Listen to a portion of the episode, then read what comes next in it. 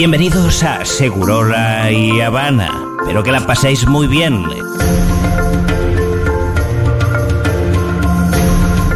Hoy es lunes 11 de diciembre, se celebra el Día Nacional del Tango, Ah, mira. en recuerdo de los nacimientos de Carlos Gardel y Julio De Caro. Muy bien, muy bien, muy bien. Javier Milei es oficialmente el presidente de los argentinos. Después de llegar a la Casa Rosada, firmó su primer decreto para reducir a nueve los ministerios, la mitad de los que había durante la gestión de Alberto Fernández. En las redes es tendencia, entre muchísimas otras cosas, Fátima Flores, porque se hizo, un viral, se hizo viral un video en el que pareciera olerle el pelo a Victoria Villarruel. Sí, es tremendo. Rarísimo. Pasaron nueve minutos de las 13 y se levanta el telón. Perdón, es lo menos raro que pasó ayer. Es lo menos raro, la verdad. Lo más raro es que... Es que asumió mi ley, sí. Bueno, como decía, pasaron ahora sí, nueve minutos de las 13 y se levanta el telón de Seguro La Habana, este programa que va a seguir. Sí, este programa va a seguir. Bienvenidos al show.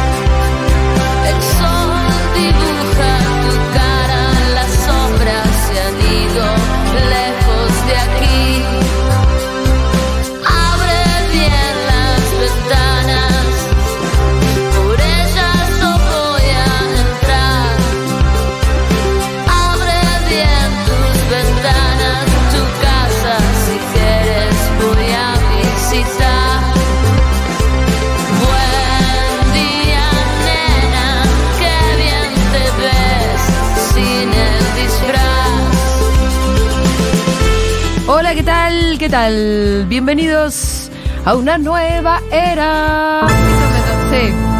Pito, Pitu, ¿cómo andan? Bien, todo Che, tranquilo. Di, ¿sabes que yo ayer no pude parar de pensar en Scar? ¿En el tío Scar? Sí. ¿Por qué? No, pero buscate la canción de Scar de la nueva era. Ah, sí, uff. sí. Porque Scar asume con, este, obviamente, el apoyo de las hienas y habla todo el tiempo de una nueva era Sí, es verdad. que termina siendo un desastre la nueva era. Muy complicado. Sí. Porque Scar gobierna para el orto, cerebro. Sí, se re- revienta todos los recursos y no. revienta todo y después terminan todos cagados de hambre. Yo te digo que estoy pensando mucho Más en o menos Scar. Mira, parecido. pide un esfuerzo para. Puede irles mal. Se ven sus miradas A ver, tirá ausentes. la vuelta para atrás. Tiene más un infame animal. Tienen que hacer un esfuerzo. ¿Me escuchan o puede irles mal? Se ven ¿Me escuchan o miradas mal? ausentes. No pueden en nada pensar. Chicos, Mas hablamos aquí de linaje. Inconscientes no deben estar. Que viene será nuestra vida. La esperanza de hacer lo mejor. Una nueva era se encuentra muy cerca. ¿Y qué pintamos nosotros? Escucha como nosotros. Yo sé que es un riesgo, tendrán recompensa para los que ¿están sigan. escuchando ustedes Es dos? tremendo, no puedo creer. Y lo mío yo Habrá lo una recompensa, lee la recompensa. Pero antes. Similitudes son increíbles. Tremendo. Eh, Las similitudes son ¿Ya increíbles. vamos a hablar de todo esto o no? ¿Cuándo- Sí, qué vamos a obvio. hablar- ¿De qué vamos a hablar ahora? ¿El discurso de Milei? Sí, claro. Eh, el nivel de extorsión del No, discurso de Milei no, no tiene bueno, nombre. sí, vamos a hablar de eso. Tenemos un montón de cosas. Hoy, como todos los lunes, viene Santiago Belevín, viene Santi Lucía también. Tenemos columna de Fito. Sobre Inglaterra y Margaret Thatcher me encanta, porque lo habíamos pensado en estos días. Pero obviamente vamos a dedicarnos un buen rato a hablar de eh, la asunción de Milei, del primer, las primeras horas de presidente.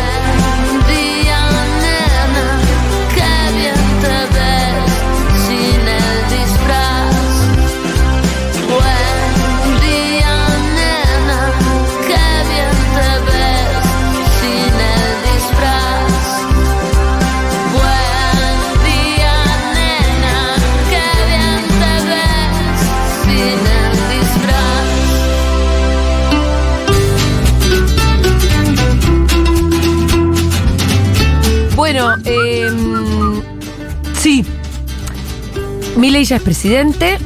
El discurso de ayer fue durísimo, Sí. durísimo.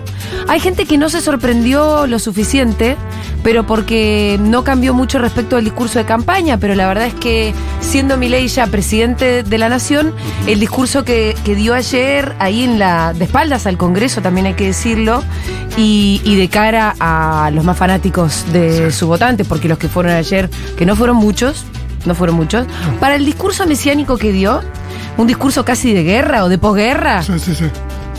la Sí. verdad que contar con 25.000 personas en la Plaza del Congreso, siendo que ellos venían imaginándose un millón de personas en la calle, no es, no es para nada mucho, eh, pero dio un discurso que mm, donde prometió además una refundación total. Eh, un discurso durísimo, eh, un discurso donde solo prometió ajuste, recesión, suba de precios y sacrificio. No, y mientras- Básicamente como una amenaza. eh, y además vos dijiste, ¿no? Como casi una extorsión, una amenaza sostenida en una cantidad de mentiras. Como un pedido de rescate, parecía. Bueno, para que yo les devuelva su vida, Sí. vamos a tener que hacer todo esto. Sí. Vamos a devaluar, vamos a ajustar, vamos a destruir el Estado y en el camino, como necesita de la fuerza de seguridad, mete ahí esa frase muy particular que dice nuestras fuerzas de seguridad que fueron siempre tan maltratadas. Sí. Sí, sí, el que, el que corta no, no cobra. El que corta no Entre muchas cobra. otras cosas muy tremendas que dijo, ¿no? Eh, prometió libertad, pero sobre todo la libertad que se está verificando es para los empresarios a que pongan los precios que quieran. Y eso ya lo vemos. Los empresarios que además son monopólicos en este país, con lo cual no va a haber una competencia que baje los precios. Entonces, hasta ahora la libertad la tienen los empresarios de subir los precios, la tiene la policía, ¿no? Sí. Claro. por lo que vos decías ayer. Y todavía lo que yo me pregunto es, ¿qué libertad tenemos nosotros? ¿Qué libertad va a tener la sociedad? Em, la libertad de... Morirse de hambre, como No, le dijo en su momento la libertad de contratar libremente un alquiler y ahí será, depende del lugar en el que estés, Sí. el nivel de libertad real que vas a tener, ¿no? Es que, la, es que la libertad mirada desde el punto de vista de, de, de mi ley trae las consecuencias muy concretas. O sea, ahora, por ejemplo, la libertad de los empresarios de poner, o de las estaciones de servicio, las petroleras de poner el precio de la nafta que quieran. A partir de mañana mismo, es más, ya se refleja en, en- en los surtidores.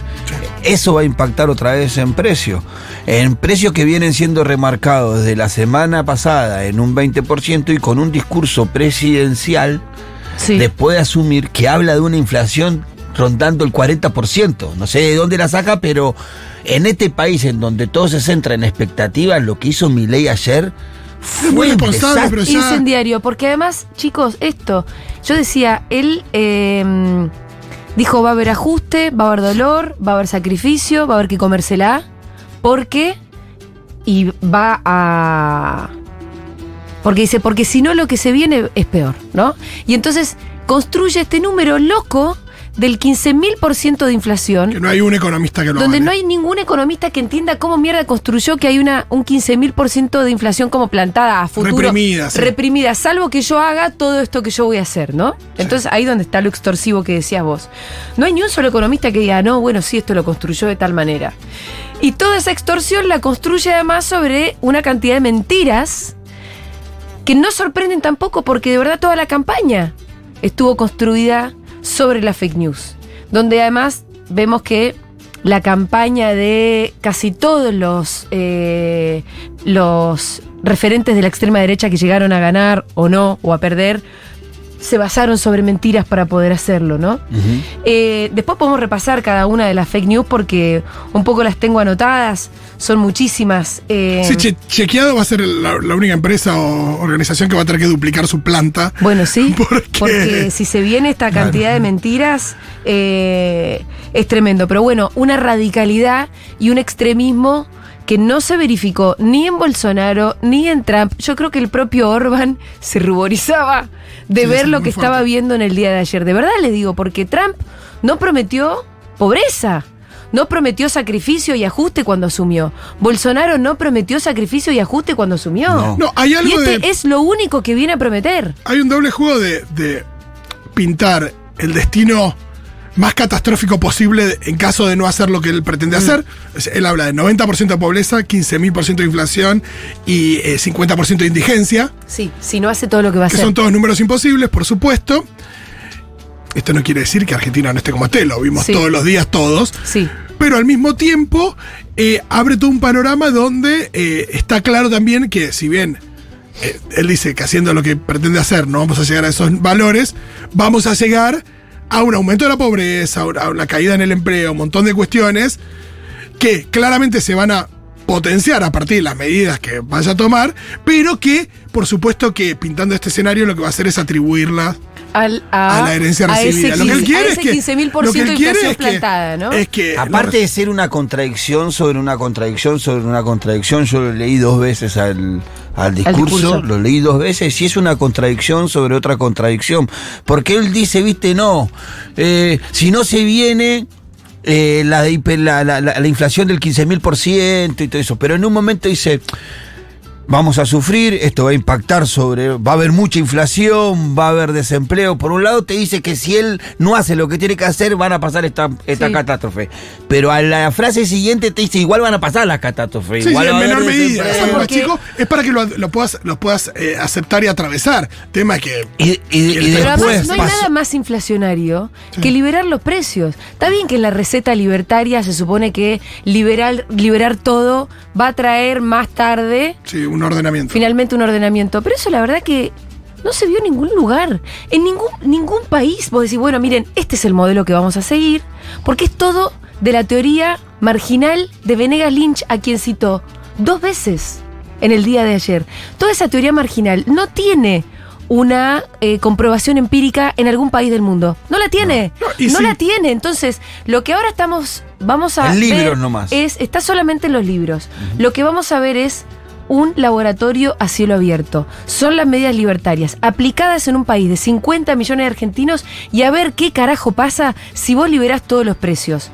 Yo no creo que traiga nada bueno.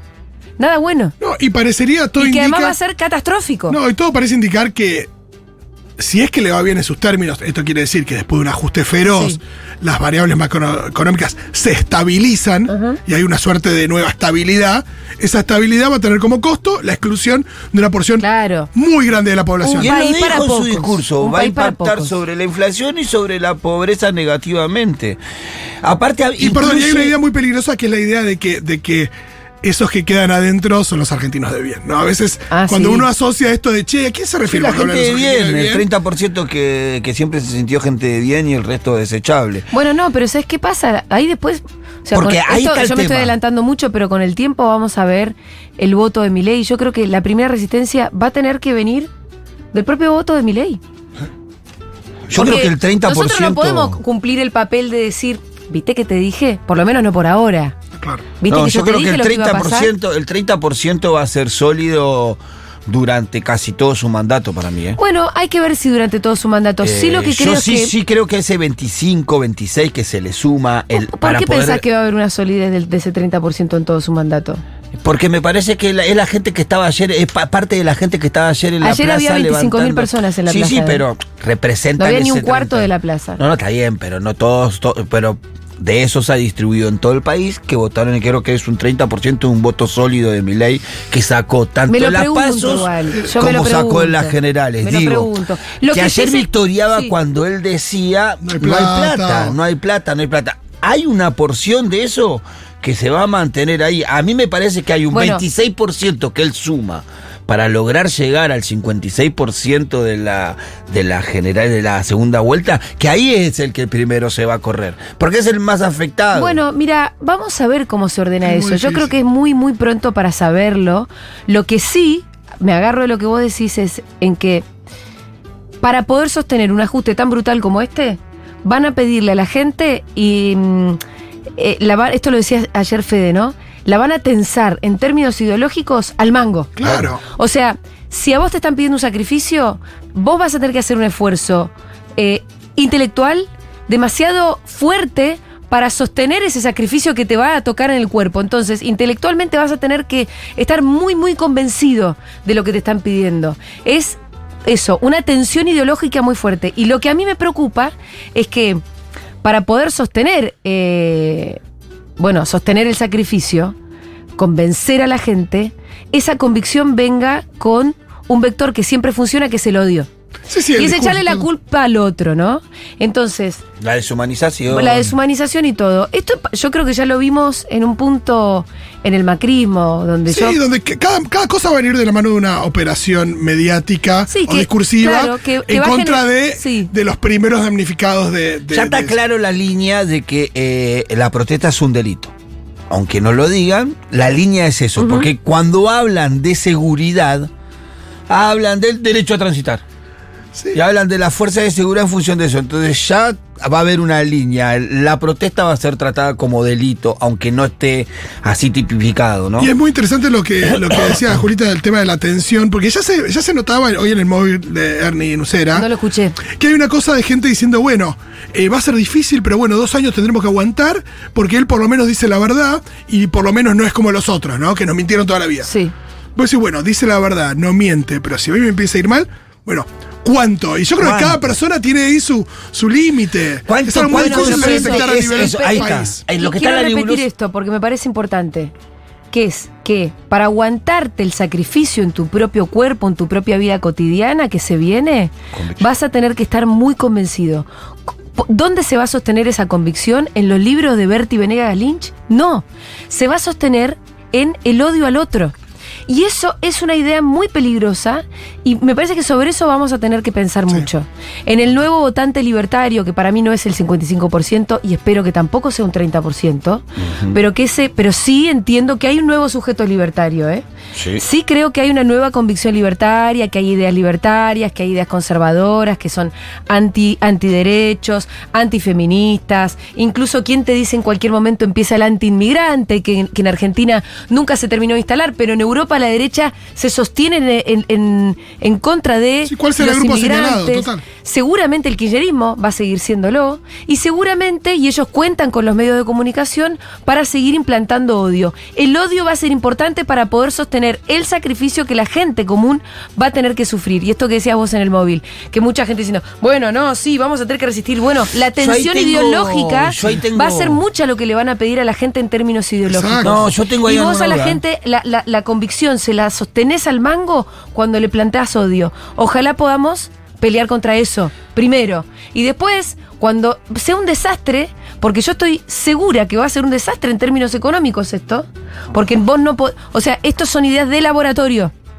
Son las ideas locas de decís que eso va a ser un desastre hasta en sus propios términos. Va a ser un desastre en sus propios términos O sea, también. no- no imaginás no va a una haber estabilidad, estabilidad en claro. dos años. No va a haber estabilidad en dos años. O tal vez, si triunfa sus propios términos, va a haber estabilidad en dos años a costa de mucha más pobreza todavía de la Sí, que hay hoy. exclusión. Y mucha, mucha desigualdad. Y tal vez un grupo de élite que lo siga sosteniendo. Pero va a haber más des- que va a haber más pobreza, no tengo ninguna duda. Sí, que el consumo se va a ver muy modificado en términos de qué consumen eh, los, distin- los distintos eh, los distintos sectores de la sociedad. Sí. Mi duda se. yo- Digo, por ejemplo, el otro día charlamos con Fede también, el tema del acceso a Internet, ¿no? Que hoy en Argentina está muy extendido, ¿no? No sé cuál es el, el porcentaje, pero el momento que liberen las tarifas, y bueno, va a ser una de las cosas que la gente Sí, empieza igual a nunca estuvo no, hay que- retenida, igual siempre estuvo liberada, pudieron aumentar Bueno. todo lo que quieran, pero ah, va, va- va- va a seguir una aceleración de la inflación que no venía teniendo. Yo creo que mucho de, a ver, ¿qué te crees que estaban haciendo los supermercadistas ayer después que escucharon a Milei diciendo que la inflación proyectada por algunos ronda el 40%? Sí, Estaban remarcando. Y sí. Estaban, en ese mismo momento estaban remarcando ya en ese momento. Entonces digo, yo lo que tengo duda es cuán consciente es la gente de verdad, esa que contesta en los micrófonos. eh, De- de- de esfuerzo real. De, de- de- de- de lo que es el esfuerzo real. Si, si ver- de verdaderamente Sí, ¿de qué lado de la consciente- motosierra estás, no? Si ¿De de cuánto te vas a verdaderamente consciente Bueno. de que dentro de tres meses el boleto de verdad le va a salir cuatro veces más caro. Bueno, yo no creo que lo sean tanto. Por eso Y- digo, ahí va, ahí va, va a ver la sol- ahí vamos a ver qué solidez ideológica tiene, Claro. que creo que es débil en ese sentido, porque me Ahora, el tema que, es que lo que la gente no entiende es, eh, posiblemente no entienda, porque ayer, por ejemplo, una de las cosas que decía Milei en su discurso era, el ajuste va a caer sobre el Estado y no sobre Bueno, los es privados. Y la gente, bravo, entonces eso se asumen como totalmente del sector privado. Pero Fíjate cómo fue en cambiando realidad- encima, ¿no? Era, era la casta, la, la casta política. Sí, después de el la Estado. No, primero era la casta, después era la política. Después el y ahora es el Estado. el que Claro. cada vez va agrandando más la, la brecha. Lo que todos victoriaban ahí no se daban cuenta de que el Estado atraviesa por tu vida de alguna o de otra Bueno, manera. en el boleto del bondi, en la Sí, salud en la pública, en la educación pública. La obra pública que no es financiada por el, eh, eh, sea, desde afuera se, se paró. Bueno- ¿Cuántas calles se van a dejar de hacer? ¿Cuántas cloacas se van a dejar de hacer? ¿Cuántas veredas se van a dejar de arreglar? ¿Eso, va que, eso cree que va a contribuir a qué? Porque hay como una contradicción sobre una contradicción. Eso va a, contribuir a mayor inseguridad. Sí, claro, por eso te digo que puede llegar a ser el reino de Scar esto. Porque además, ya arrancó, vamos un poquito a la gestión en concreto, después pasamos por las mentiras. Eh, Vieron que ayer vos, está- eh, de hecho vos mandaste un DNU que estaba dando vuelta, Sí. ¿no? Ah, de la reorganización del Estado. sí. Exacto, la de que, bueno, eh, Con los- ministerios nuevos. sí. como que arma, arma de, vuelta el, de vuelta el organigrama. Y viste que había, eh, en realidad era como un drive que tenía así las notas de. las notas en el drive. Sí, sí, sí, sí. Y había la- las notas en el drive decía, por ejemplo, como para, estas son funciones que están duplicadas, están en el jefe de gabinete, pero en realidad son de economía. O sea, ya, Sí, sí, ya no quiero. Ah, ya. ya un nivel de, evolu- de, de- de improvisación. improvisación, sí, hoy lo mencionaban también Muy la mañana. improvisado. Eh, es gente que llegó a hacer un trabajo muy, muy difícil y que no tiene la menor idea de cómo, de cómo es. Y además vienen con el mesianismo de querer refundar y reestructurar todo. Pero ya, el primer DNU que hacen ya contiene errores como muy groseros, que son duplicar funciones en dos ravioles distintos. Y después lo único que, que- la única medida de gestión en concreto también que hubo fue el DNU que Nombró. modifica el que había hecho Macri de no nombrar familiares para poder nombrar a Karina. Claro. Bárbaro. Sí, Y, de- sí, no, sí. y después el, de, Bárbaro. y después el de la conformación del Estado. Ese DNU también Ese se es el que hizo mencionaba antes, Julito, para sí. que se pudo Claro, es el que yo decía que duplica funciones, que está mal hecho Ah, pa- encima. Claro, bueno, bueno, para que puedan, para que puedan jurar lo- los, los ministros que juraron en privado. que jugaron en privado. Para mí, cosas como que hicieron mucho ruido en los medios hegemónicos que dicen, bueno, este me parece el menor de los problemas, de verdad. ¿eh? Eh, pero bueno, hoy, por ejemplo, ya hay quilombo en los bancos. Sí. Sí. Porque yo no entiendo muy bien qué es lo que pasa, pero hay lío porque parece ser que para cualquier tipo de operación hay que pedir eh, permiso al Banco Central, que no tiene nuevas autoridades. Hoy a la mañana iba a haber una conferencia de prensa de Caputo donde iba a anunciar nuevas medidas. Finalmente la conferencia va a ser mañana o pasado.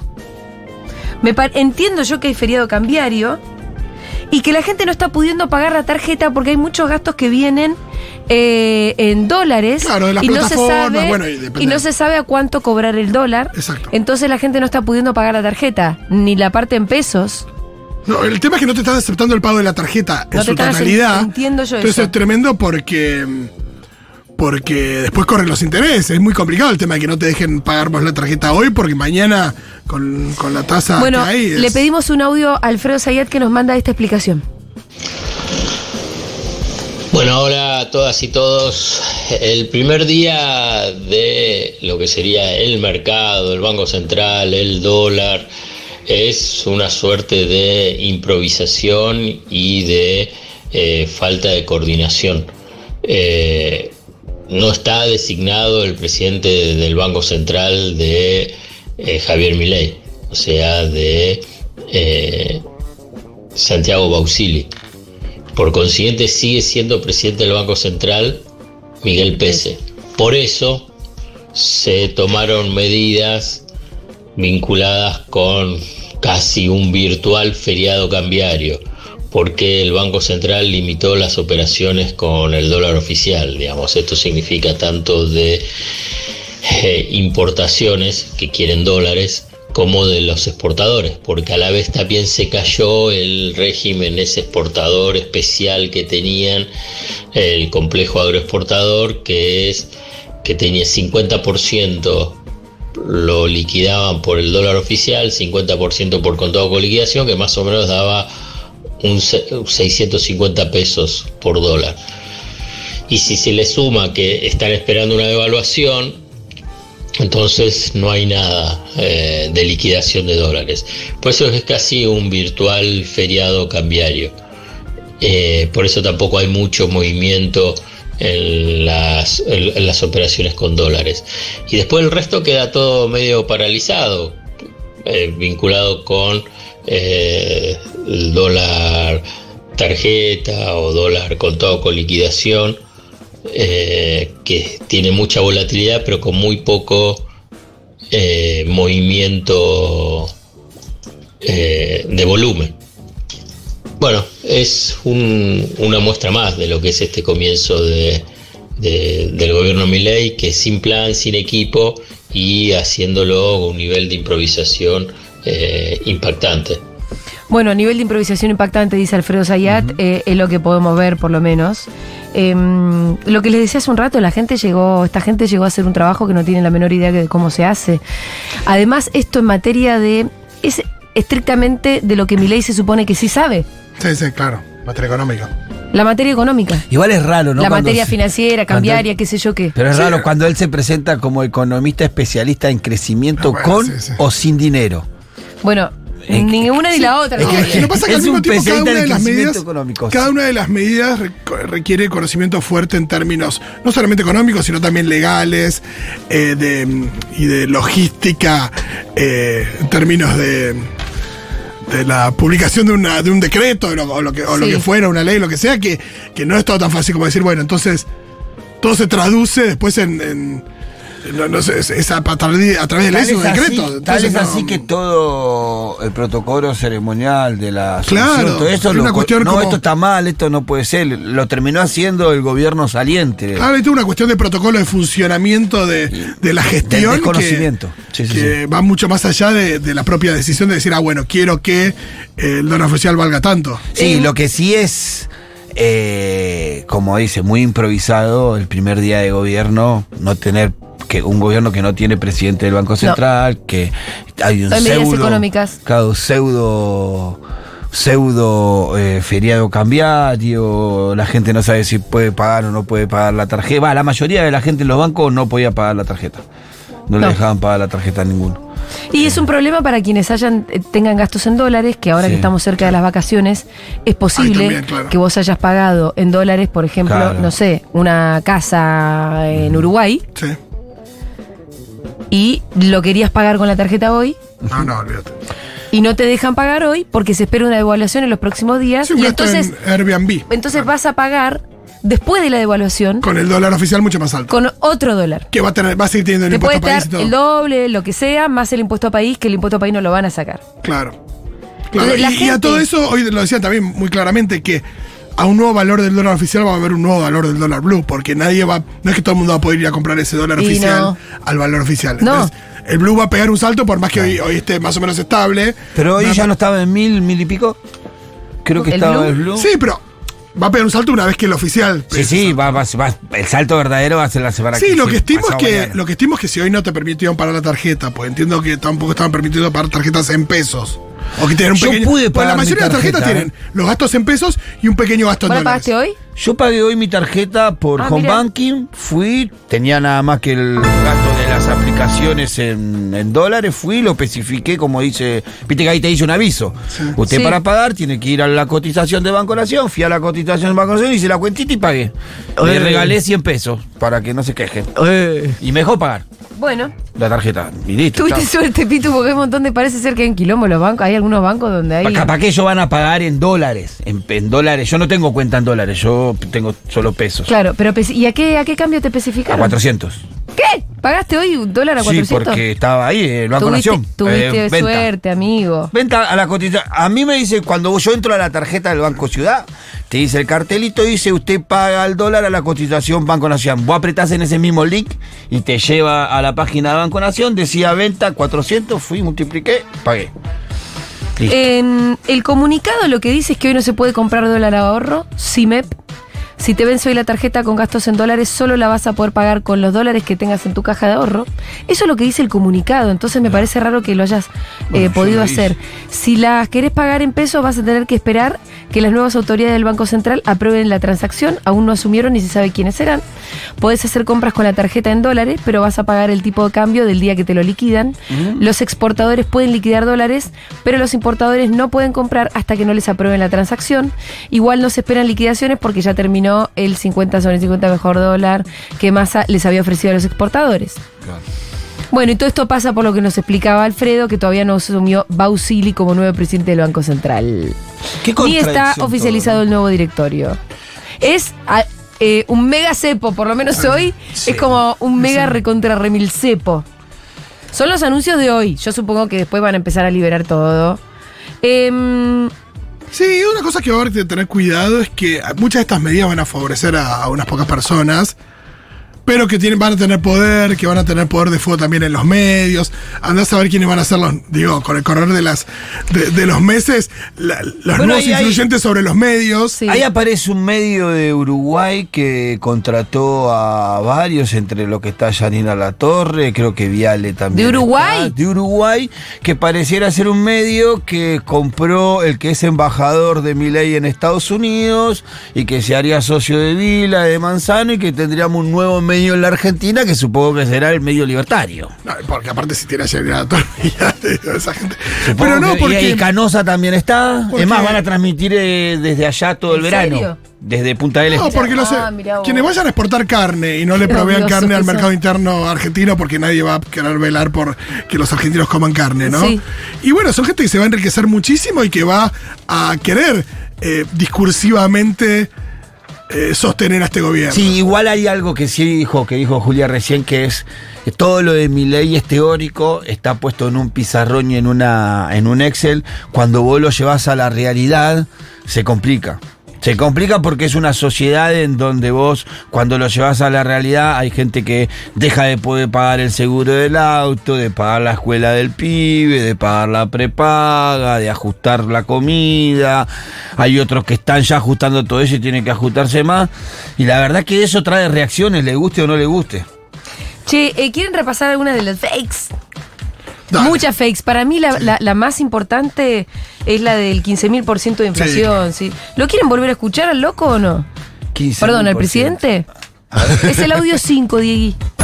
En muy poco tiempo se podría cuadruplicar la cantidad de dinero y con ello llevar a la inflación a niveles del 15.000% anual. Esta es la herencia que nos deja una inflación plantada del 15.000% anual, la cual vamos a luchar contra uñas y dientes para erradicarla.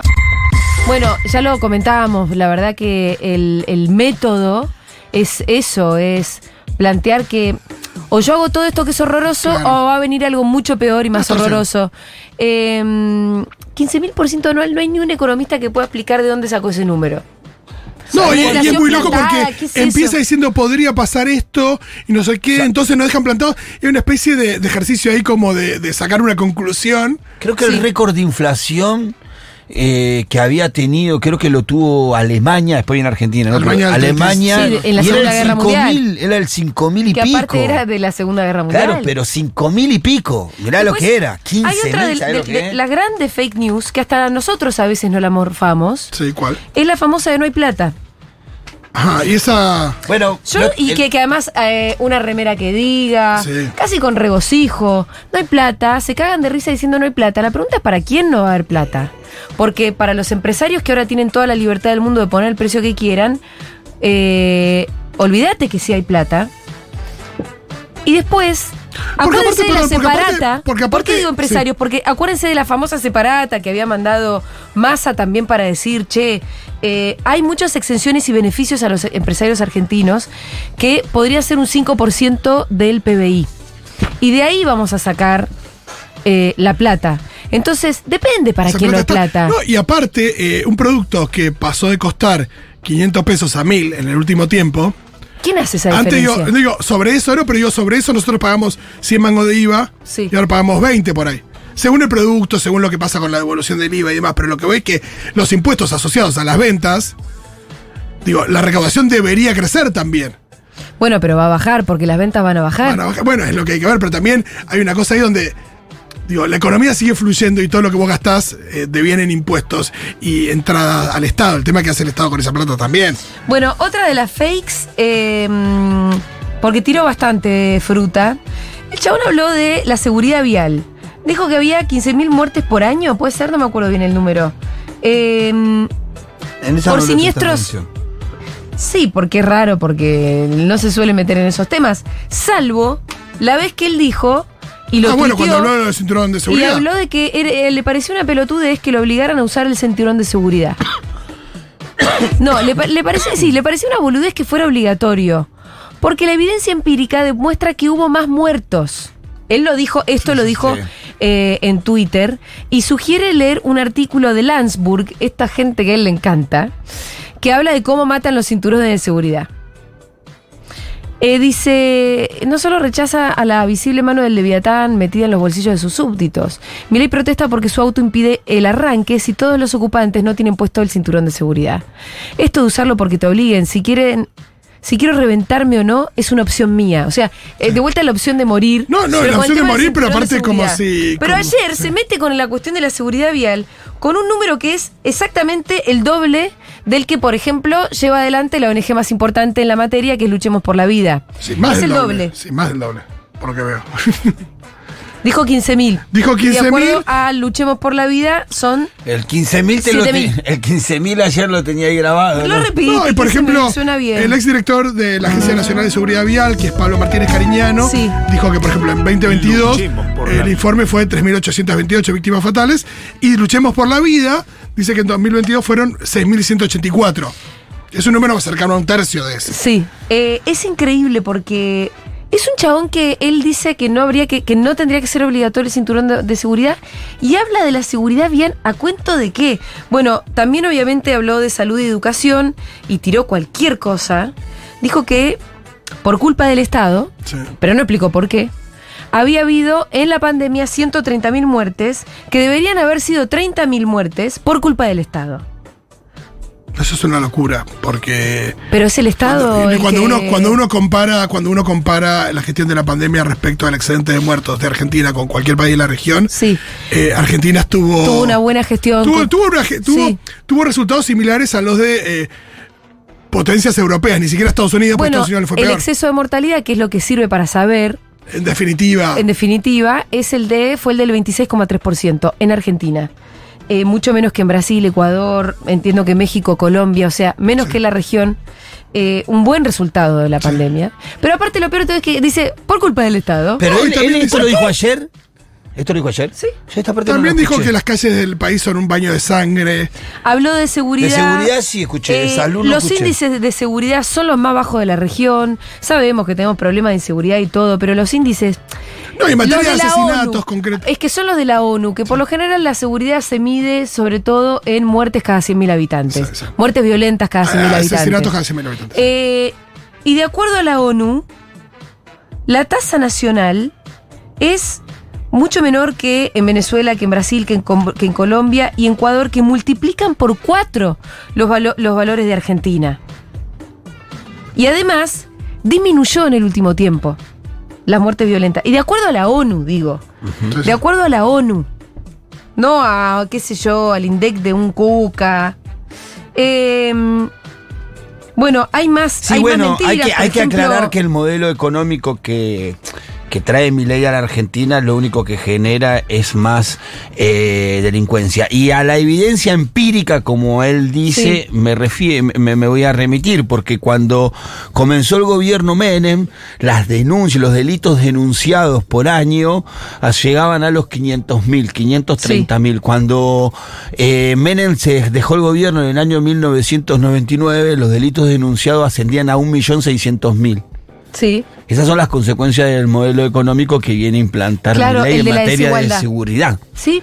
¿No? La desigualdad, siempre, la desigualdad y la pobreza, pero sobre todo la desigualdad, aumenta los niveles de, de criminalidad. Ahí a la evidencia empírica nos remitimos. A él le gusta realzar el, el menemismo. Bueno, durante el menemismo arrancaron con 500.000 denuncias de delitos y terminó en el 99 con 1.600.000 de denuncias de delitos por año. Bueno, después también eh, zanateó cualquier cosa con la educación, dijo que el 16% de los estudiantes solamente se reciben en tiempo y forma, nadie sabe de dónde mierda sacó este número, porque los números que se conocen varían entre el 52 y 60% de los estudiantes que terminan en tiempo y forma, y, la- y después la mayoría terminan do- uno o dos años después. Igual ese es fácil de fácil de reconocer y de saber por quienes eh, tienen familia, porque vos te das cuenta de que es mentira, que hay, No, que hay- eh, que hay solamente un 30. 16. ¿Cómo, cómo va a ser el 16% que aprueba? No, y también hay una cosa que, que me parece que todo apunta también cuando uno dice, pues uno podría decir, bueno, la educación es como queremos que sea, no, claramente, hay cosas para mejorar, hay cosas para mejorar. La inseguridad, digo, cualquiera de estos, de cualquiera de estos eh, rubros de los que hablemos, claramente hay un margen enorme de, de mejora y puede haber, eh, según el estudio que veamos, eh, algún tipo de, de caída en. Digo, en los, en los últimos tiempos y demás. Pero la idea de preparar todo un terreno para decir que todo lo que provee el Estado es malo, Sí. eh, claramente va de la mano de poder decir, bueno, ¿y qué pasa si yo se lo doy a un privado? Porque ahí es donde está el problema, donde vos Sí. te dicen, la educación es mala, la salud es mala, la seguridad vial es mala, todo es malo, bueno, entonces Claro, los el servicios Estado públicos son malos. Entonces, bueno, entonces se lo doy a mano de un privado, que es lo que él siempre piensa, que va a ser más eficiente, más económico y de mejor calidad si está en manos de un privado. Bueno, El después tema es hubo- quién accede a eso, ¿no? eh, hubo muchas más mentiras y demás, pero la verdad es Hace que... una suma en un momento de la deuda Sí. Que trae número de acá, de allá, que sumado a esto, y declaró una deuda de 400 mil millones de dólares. Sí, y que nadie sabe bien de dónde, de dónde lo saca todo eso. es peligroso porque el tipo está convalidando. ¿De dónde? Explícame a ver de dónde carajo.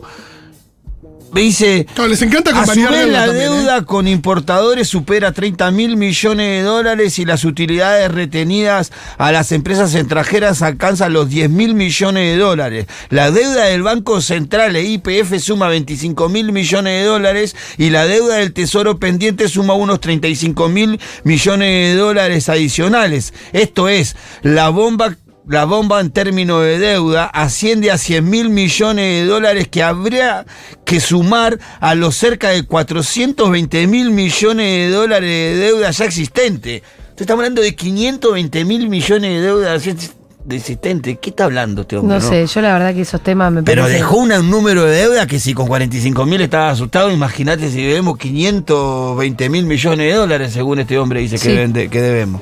Bueno, eh, por ahora estamos transitando un semiferiado cambiario solamente porque estos ineptos no llegaron con las medidas cuando tendrían que haber llegado hoy y se supone que ya mañana Caputo va a hacer anuncios. Por lo mismo vos hoy no podés pagar tu tarjeta y si tenés una deuda en dólares te vas a tener que joder porque vas a tener que pagarla con el nuevo valor que vaya a tener el dólar desde la devaluación que asumimos que será, qué sé yo, mañana. De- después decir algo, ayer a mí también, si bien, si bien había como una un reconocimiento de gran parte de la gente del Sí. sufrimiento, ¿no? Ah, También pasaba mucho ayer en la plaza, bueno, a mí me tocó estar al aire en C5N Sí. en- a, la- a la tarde, y pasaba mucho que luego de- del discurso de, de Milei, en donde habla de eh, 16 a 24 meses para resolver la inflación, la gente le preguntaba, bueno, ¿vos qué pensás de los momentos duros? Que... Y sí, vamos a tener que pasar 6, 8 meses duros van a ser. Todos repetían eso de 6, 8 meses, 10 meses, no más que eso, como si ese fuera el tiempo que ellos consideraban en su cabeza que iba a tardar el sueño cuando había un tipo que le había dicho que 24 meses iba a tardar en resolver. No, y también hay una cosa La de- gente interpreta un poco lo que, lo que le parece también. No, y no tenés ni idea, porque no sabemos qué va a pasar con los precios de cada una de todas las cosas que consumimos y qué va a pasar con los empleos de cada uno de nosotros eh, respecto a dónde estás y qué es lo que va a pasar. Entonces, es muy difícil saber a cada persona Sí. cuánta cuerda tiene si es que votó este gobierno y bancó y está dispuesto a hacer un esfuerzo. Todo el mundo tiene un límite, hay que ver de nuevo lo que vos decías, esto de, bueno, cuánto se tensa esa, esa cuestión eh, ideológica, pero yo creo que en última instancia siempre va, va a valer la realidad de cada uno de los que uno quiere y el bolsillo. Bueno, hay que ver, porque estamos en una era de la posverdad que a mí me da miedo. Hay un poco de locura, ¿no? Sí. Eh, Hay mucha, sí, sí, Sí, sí, o sea, ya el hecho de que, Gente festejando que le digan que no hay plata y que va a por ser eso durísimo. digo, es eh, ya lo que veíamos en... eh, que Milei sea presidente, ¿no? Sí, sí. Cuando a todas luces no era un tipo capacitado, cuando además él en toda la campaña vino prometiendo desgracia y dolor. eh, entonces que sea presidente de verdad. Es como ya- si la gente quisiera autoinfligírselo. Sí, es como un poco, es, es poco producto de la posverdad, lo venimos analizando bastante acá. Era la fake news de las redes sociales, de los algoritmos. eh, esto de, bueno, obviamente post pandemia, creo que la pandemia dejó una marca muy fuerte en la salud mental de la gente y que una de las consecuencias es la, mm, eso, eh, la llegada de estas nuevas extremas derechas y extravagantes derechas en distintos puntos del planeta. Algunas lo, algunas lo lograron, otras quedaron un poco más en el camino, pero que están ahí, están. Por eso te digo, algunas ganaron y otras no ganaron, pero siguen siendo amenazantes, ¿no? Porque siguen eh, teniendo espacios relevantes eh, en la política de distintos puntos del, digo, del planeta. Eh, y con unas cuantas similitudes. Yo vengo reiterando que me parece que la más peligrosa es la de sostener sus ideas falsas y locas y eh, dolorosas sobre la base de mentiras y de odio. Y eso yo la verdad que no sé cómo lo vamos a combatir. Le digo, de- de- No, no, hoy no lo sé. difícil saber, sí. Hoy no lo sé, porque en campaña probamos de todo y no, bueno, y fallamos. Entonces, no sé con qué creatividad vamos a tener que contestar a, a esta nueva era que eso, que, que- que viene como sostenida en cuestiones que para nosotros son desconocidas Sí, hasta ahora. Y está claro que eh, va a haber- van a tener que surgir nuevos referentes, referentas, Sí, sí. Y, que, y que hay un montón de banderas que, que uno quizás no, no sostuvo con la fuerza que había que sostenerlas y que van- vamos a tener que tomarlas como propias. Digo, la lucha contra la corrupción. Hay un montón de cosas que, que claramente eran un motor eh, para el voto y que no.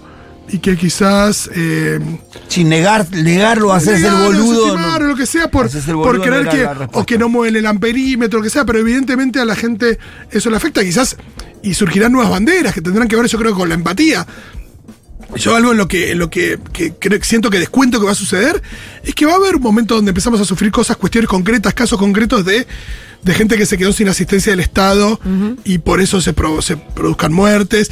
Y, y seguramente en estos representantes no encontremos ningún tipo de empatía.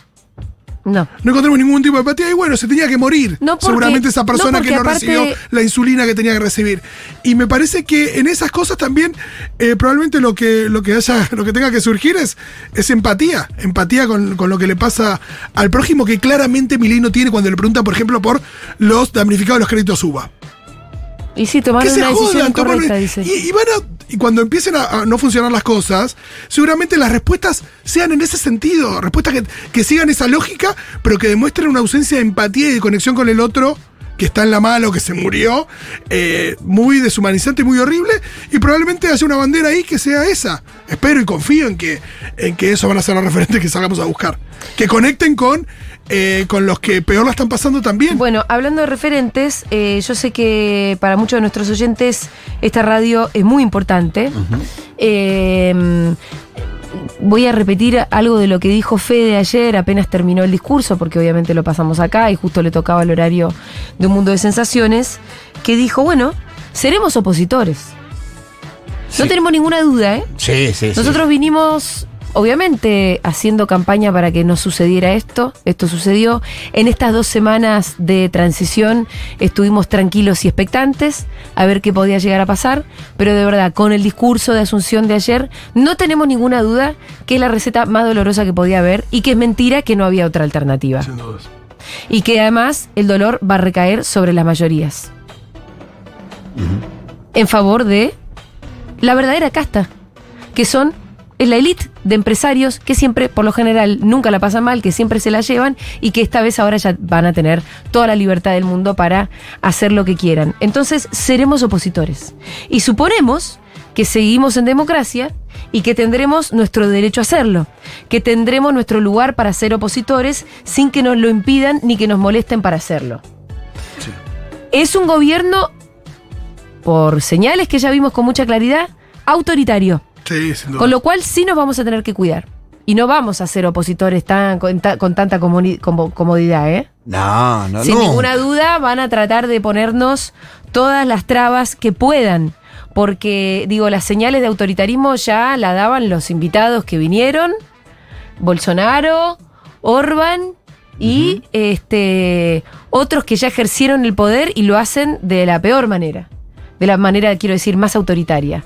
Ya vemos que, por ejemplo, muchos de los referentes mediáticos que ellos tienen nos atacan en términos personales. Digo a mí y a mí porque yo existo en esta radio, porque si no yo no sería tan molesta. ¿eh? Sí, Es una que- suerte de señalización preventiva también tremenda. Sí. Que es disciplinamiento, por que ya supuesto. las últimas semanas, la última semana, no creo que por casualidad, yo fui un blanco muy concreto para los comunicadores y, y referentes que van a tener que sostener este gobierno que, se, que, se, que promete ser un gobierno de mierda y de mucho dolor. Seguiremos estando acá y seguiremos siendo opositores y estamos además, como también decía ayer Fede, no nos gusta tanto el término resistencia, que tiene toda su épica, pero habla de una cosa chiquita. Sí. Nosotros no queremos ser una trinchera, no queremos ser un lugar chiquito, queremos ser una casa grande, a donde todos estemos bienvenidos. Nos queremos relacionar con todos los medios con los que además nos sentimos hermanados. No somos competencia, hay mucha gente que se equivoca. No somos competencia con el Destape, ni con Blender, ni con... No, no, vamos a estar totalmente aliados a quienes se nos parezcan. Sí, y hay una gran parte de la población que no confía en este gobierno, que quiere que eh, los derechos conquistados se sostengan, que, que va a estar atento y atenta a, a- a lo que, a lo que se proponga y van a querer que sus propios representantes Sí. defiendan la parada en el Congreso, probablemente haya que movilizar también para eso. Y, y bueno, y por supuesto que en ese sentido dependemos de... Digo, la fuerza como, como Riquelme, no somos Riquelme, no, no jugamos como Riquelme, pero la fuerza se la da a la gente que lo acompaña. Sí. Bueno, bien, eh, tenemos algunos mensajitos, así que queremos escucharlos ustedes. Bueno, acá Mamadorni, vocero, Yomil. Básicamente están sacando de contexto las fuentes de los datos del ¿Adorni presidente, que son, o sea, digamos, básicamente su cabeza. Sí. Fin. Bueno, en fin. Este Adorni, ¿no? Hoy vieron qué gracioso. Adorni, bueno, ya va a empezar todos los chistes por el nombre, ¿no? Eh, Adorni que hoy empezó con su conferencia cagado de risa y a Débora Plager que tenía el micrófono abierto se le escapó, no hay de qué reírse Adorni. No me digas, Plager, que vos estás ahora como preocupada. No, eh, No bueno, ya nos reiremos. contenta. Por supuesto que no del votante raso, no hay que reírse, pero cuando empiecen a. Pero no debería estar contenta Débora Plager. Estar Laburó mucho para que pase esto, ¿eh? Sí. Laburó mucho para que pase Eh, esto. sí. La playa del me fue. Y muchos laburaron por omisión, también hay que decirlo. A mí me mata que en un momento el tipo empieza a tirar número, número, número, porcentaje, que esto, que plata, que acá, que allá, que número, Sí, número. Y la inflación cada vez más alta, más alta, y la gente muda estaba. Sí. Porque después en cualquier momento, decía cualquier cosa, lo aplaudían, no hay plata, gritaban policía. Pero en ese momento a más de uno se le explotó la cabeza, me parece. Eh, sí, igual ahí la gente que estaba justo ahí abajo estaba dispuesta a creer cualquier cosa, la verdad, ¿eh? me parece. A ver más mensajitos. No sé, Pitu, para mí hay un montón de gente que piensa que no hay plata para otras personas, no para ellos. Eh, yo creo que esta gente que es... Mi ley captó a toda esta gente que no le interesa la política, que solamente le interesa poder comprarse sus cosas, lo cual está perfecto. Yo creo que cuando vean que ellos también son la mierda que tanto odian, y no creo que lo sigan, eh, es ese voto es de la gente a la que no le interesa durante los cuatro años eh, qué es lo que pasa con el país, ni cómo funciona, ni para qué es la política. Así que para mí que le van a alargar la mano enseguida. Puede bueno, ser. Veremos, sí, sí, sí, veremos. Yo no sé si va a ser tan fácil, porque es verdad Puede que lo que venimos diciendo, que se va a mega sobreideologizar todo, porque Sí, no le va a quedar otra, porque en la práctica, como él le gusta decir, eh, en la empiria, no se va a verificar un país mejor. Todo lo contrario, con lo cual, ¿cómo vas a hacer para sostener este desastre? Y mega ideologizando al mango. Sí, pero quienes Y hacen. mintiendo. Pero igual uno siente que quienes hacen la diferencia siempre en la votación. Sí. A veces son, Son los, me- son sí. los menos ideologizados, ¿no? Los que son capaces de haber votado en su momento a Macri, después a Alberto y hoy a Milei. Y antes a Cristina. Porque hay gente que hizo ese Sí, es recorrido. verdad, totalmente, sí, es Y cierto. que, y que la vez que viene, y bueno, si la cosa Sí. no mejoró, eh, seguramente esté dispuesto a votar a otra persona que, que surja. Sí, Sí. totalmente. A ver más mensajitos. Hola Futu, nueva socia desde Salta. Abrazo enorme. Bueno, Son todo el ¿nueva aguante dijo? que se necesita. Vamos, viejo. Papachos. Muchos, muchos, muchos para todos allá. Gracias, abrazo también para ustedes. Eh. Bienvenidos los socios nuevos. Eh. Bienvenido. Buenas Euroles, ¿cómo no les va? A mí de- también, No vivimos del aire. buenas Euroles, ¿cómo les va? A mí también lo que me da un poco de, de- de temor, bastante, es que la justicia también está alineada con este gobierno que entra, ¿no? Y eso va a volver bastante difícil cualquier acción que, que se quiera articular para contrarrestar las medidas que, que impulsen, ¿no? Y sobre todo con el tema de la, de la represión me parece que va a estar bastante álgida esa cuestión. Sí. Cierto. Sí. Che, no hablamos nada de la gala del Colón. ¿Qué onda? Yo no vi nada, porque eso no se transmitió ¿Cómo nada, ¿no? cortaron? No, transmitieron privado. una parte y cuando empezó a cantar la vía lo, lo cortaron. Yo no sé por qué. ¿Por qué todo así? Este, Mira, la jura, la jura, dicen- en, sin, la jura en, sin, sin periodismo. Lo que dicen es que ellos querían, no querían mostrar eh, como unas imágenes muy castas. Porque por lo general en la jura de ministros siempre hay eh, aplauso, algo de algarabía, festejo, porque bueno, a la gente le gusta ser ministra. Eh, y entonces, y también en el Colón, obviamente que también son imágenes de casta pura. Pero- Y, y famosos invitados, una gala, eh, vestidos brillantes. Sí, y por ahí no- no- sí, y- sí, y todo ese boludeo y me parece que el horno no estaba para bollos. Pero entonces no hubieses hecho la gala en el Colón. Claro, porque la alfombra roja existió no la hubieses igual. hecho, porque existir existió. Y vos viste cómo, cómo entraron todos. Viste qué raro que Fátima entró sola. Bueno, ¿sí? ¿No entró Sola. con su novio? No, no sola. Ay, Él entró con, con Karina y con alguien más. Pero ella entró sola. Qué raro todo Vestido eso, ¿eh? negro. Bueno, Giró eh, como. Todavía le, le- le va a costar, le va a costar. Porque giró como si estuviera subiendo la escalinata de, de una revista. Sí. Giró así. Y vos decís que se foto. quedó en falso O sea, entró el conchero. Claro, ese giro no es un giro de, de cosas. es un giro- Hola, Yo, ceremonial. Yo necesito que hablen, por favor, de qué le dijo Cristina a Milei. ¿De qué hablaban? A mí no me gustó De los nada. perritos. No me gustó nada esa complicidad. Ah, claro. Así como no- digo, yo creo que el horno no estaba para bollos. Tampoco No. estaba para complicidades. La verdad que no. A mí no me molestó para nada. Que Cristina se riera, le agarre del brazo y todo eso. Eh, le mostró el perrito, le mostró los cinco perros. Vos, vos sos muy "Este bueno, vos ya está que le perdona cualquier cosa. loco". No, a Cristina no le perdono cosas mucho más graves que que Bueno, se puede ría ser. con Milei. Lo que menos hizo ¿cómo? Cristina grave en este último tiempo fue reírse con Milei A mí me pareció creo que ¿eh? a los, a los que estamos acá, que nos matamos para que esto no suceda, que estamos mirando atónitos, espantados, eh, la asunción de un presidente de extremísima derecha que está prometiendo dolor y sacrificio al pueblo, ¿por qué vos estás como en un cumple riéndote con el tipo? No lo puedo entender. Yo lo, no lo que no puedo sé, entender. yo lo que no sé si eso está conectado con lo que dijo Milei, que también llamó mucho la atención porque es algo que en un discurso tan corto Haya tenía dicho, no vamos a perseguir políticamente a nadie. aquello, digo. No sé, si, no sé si hubo tendría que ver algunas con eso. charlas entre por ahí hubo Cristina alguna y- ida y vuelta como para. Previo. Bueno, el tipo si- diciéndole, che, mira, no te voy a perseguir. y Pero bueno. si es así, no hace falta que vos estés. No, no, lo entiendo, eh, no sé. tanta risita, Eh, ¿no? Igualmente me parece que después toda la actuación mostró una distancia bastante, excepto en ese momento, inclusive no saludó ni de entrada, ni cuando se fue a la vicepresidenta. Sí, no, y usó, y usó el término vicepresidenta y no vicepresidente. Pero que- no la que- saludó ninguna de las dos veces. Creo que ahí fue en ese momento nomás en el del bastón en donde ella mostró algún gesto de...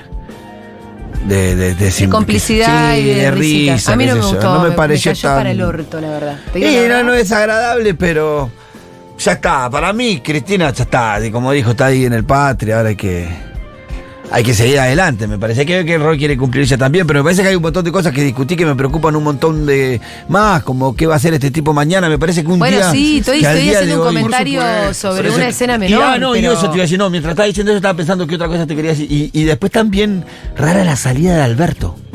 Ah, se fue como. Viste que en un toque bajito. Alberto Corte que. Como rata por tirante, digámoslo. Se fue por el costadito así, viste, tú, yo me voy. Bueno, yo me voy. Perfecto, perfecto. ¿Será, ¿Es verdad que Alberto se va a España? Sí, ya está preparando todo. Hay, hay quilombo por la custodia. Es verdad que firmó un decreto que tiene que ver con que la custodia lo acompañe. No, no, No, firmó, no, no, firmó un decreto él, pero sí eh, está en discusión porque en realidad vos tenés que garantizarle como Estado la custodia presidencial hasta que el presidente se muera. Pero por, por más que se Pero, vaya. pero claro, no, pero no, eh, no, no, ¿Hay no- gente custodiando no está a, muy Adolfo- claro. a Ramón Puerta ahora? No, no hay ¿Con la nuestra? No, hay No sé, muy, no no está muy claro si cuando se van del país eso tiene que ser así o no. Por eso, a eso iba, a eso no, iba. no sé ha que había algo pasado, ahí. no ha pasado. Si eso es ser eso. progre, soy progre. No, no, no es ser progreso. Bueno, chicos, vamos a escuchar un poquitito de música, si les parece bien.